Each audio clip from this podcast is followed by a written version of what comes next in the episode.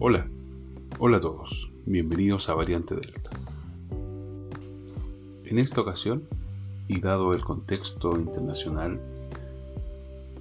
sobre todo situándonos en lo que está ocurriendo en Afganistán, hablaremos sobre el Islam. Todo con el propósito de generar un contexto que de alguna forma soporte lo que está ocurriendo, que le dé un poco de fundamento a algunas cosas que ocurren, eh, eliminando algunos prejuicios y confirmando algunos elementos que pudiesen estar un poco en la nebulosa. En sí el Islam es una de las religiones monoteístas más importantes del mundo. Se calcula que la cantidad de fieles que profesan el Islam son aproximadamente 1.600 millones de personas, un poco más del 21% de la población mundial. Por lo tanto, en términos simples, podemos decir que uno de cada cuatro personas que habitan el mundo son musulmanes.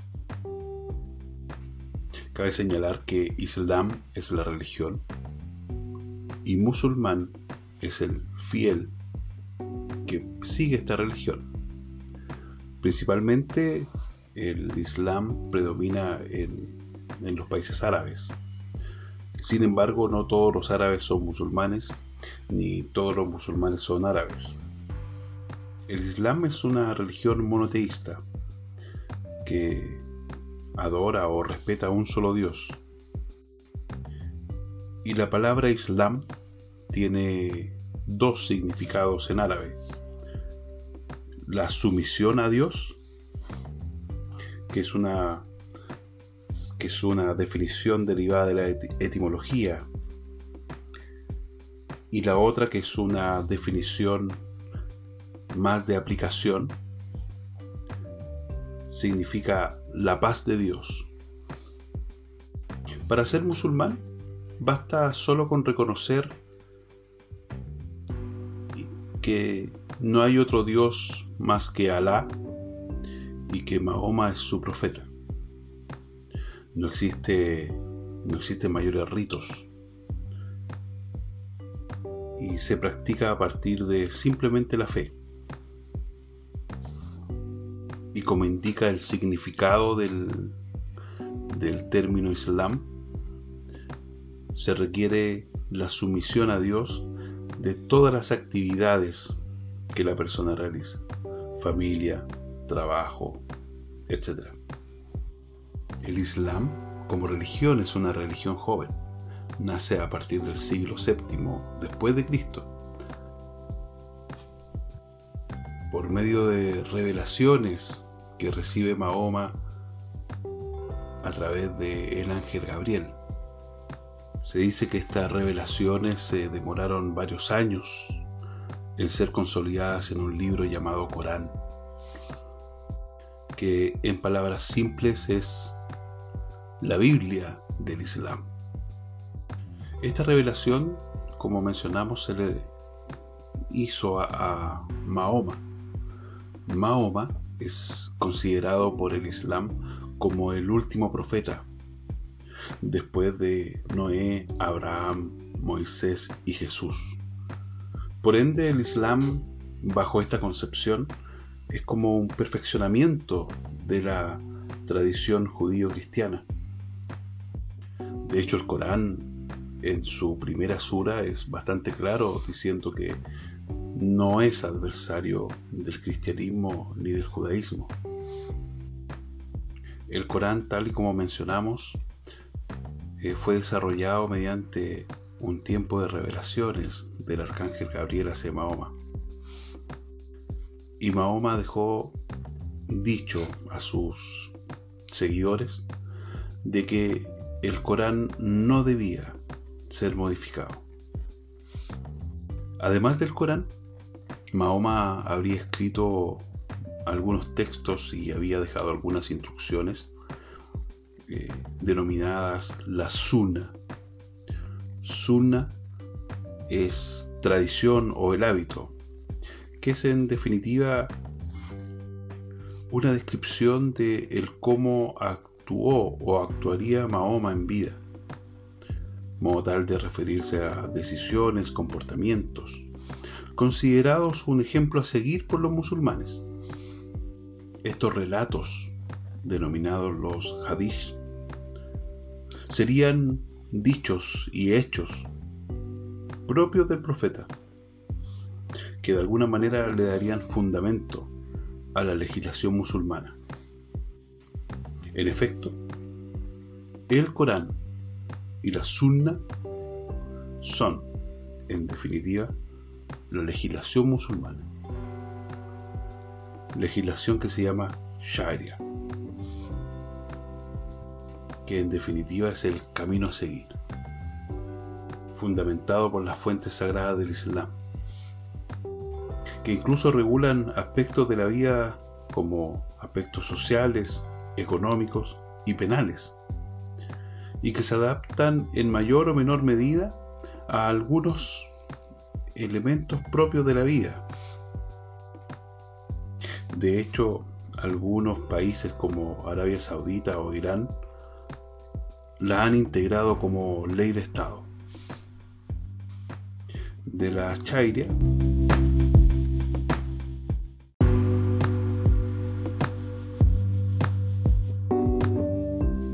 que en su sentido literal significa esfuerzo.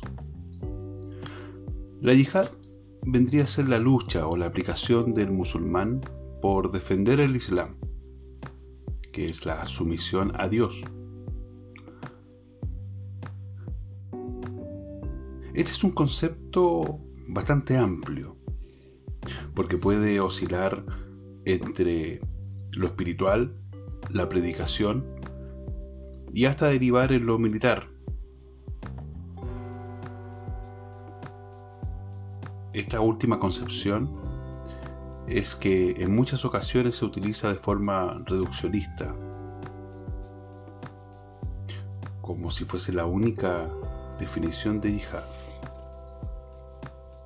como la materialización armada entre el Islam y el occidente alejado de Alá, incluso dentro de los mismos musulmanes.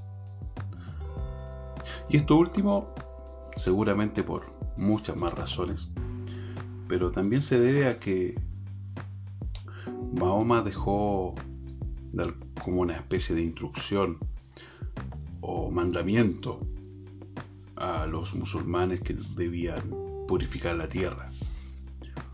Si bien no queda claro cuál es la real percepción de purificar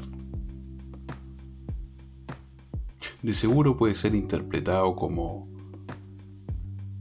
persuadir, al menos, para respetar las leyes de Alá.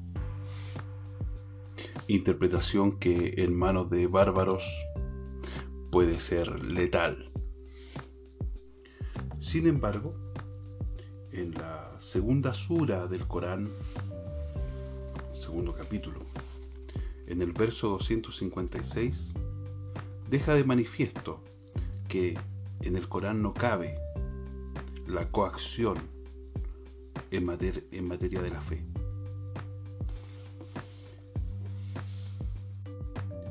Al libre albedrío a quien no se aproxima a Alá. Y esta no aproximación tendría consecuencia el juicio final. Pero en ningún momento deja como autoridad a los hombres para poder hacer justicia a quien no respeta las leyes de Alá. En cuanto a la relación entre la fe y los hombres. Esta última aclaración se relaciona a que la Chairia sería eh, la ley o el camino a seguir el cual sí tendría castigo, pero tendría castigo en cuanto a las relaciones entre entre hermanos, entre musulmanes, relacionados con comportamiento de las personas. pero no relacionado con la fe. Por último, se nos hace necesario hacer una pequeña reflexión relacionado a los bárbaros, a la barbarie que se está produciendo en Afganistán, que si bien en ningún momento hemos siquiera intentado justificar, solo hemos intentado contextualizar un poco las creencias que le dan fundamento a este actuar.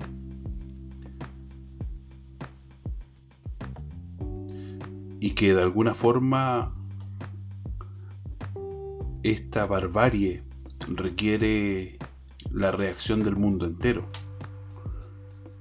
la, reacción de Occidente, por cierto, porque de alguna forma esto es consecuencia de las acciones de Occidente,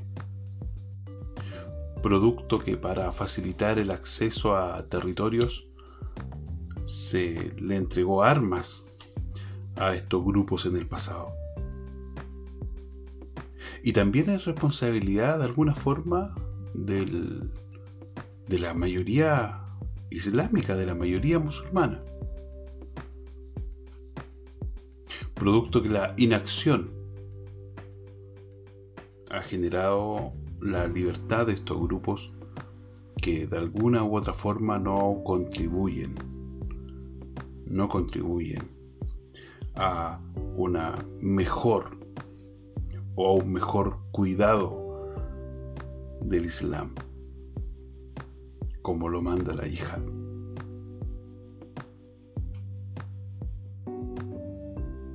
Aquí no estamos hablando de una mayoría abrumadora.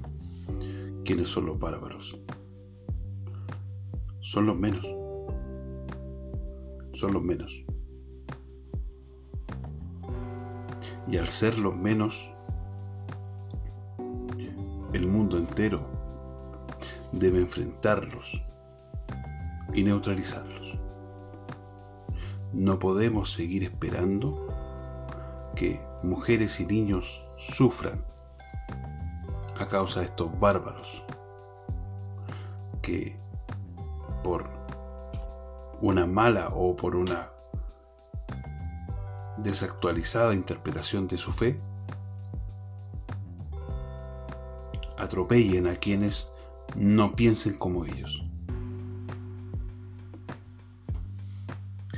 y decimos que son los menos, porque efectivamente lo son, por más que los medios de comunicación muestren una gran cantidad. Si son 1.600 millones los musulmanes, uno de cada cuatro seres humanos, que muestran en la tele, son los menos. Son violentos. Han hecho mucho daño. Sin embargo, hay que separar la paja del trigo y decir que si en estricto rigor uno de cada cuatro seres humanos fuese violento o fuese bárbaro, tal cual como son estos grupos, este mundo sería distinto.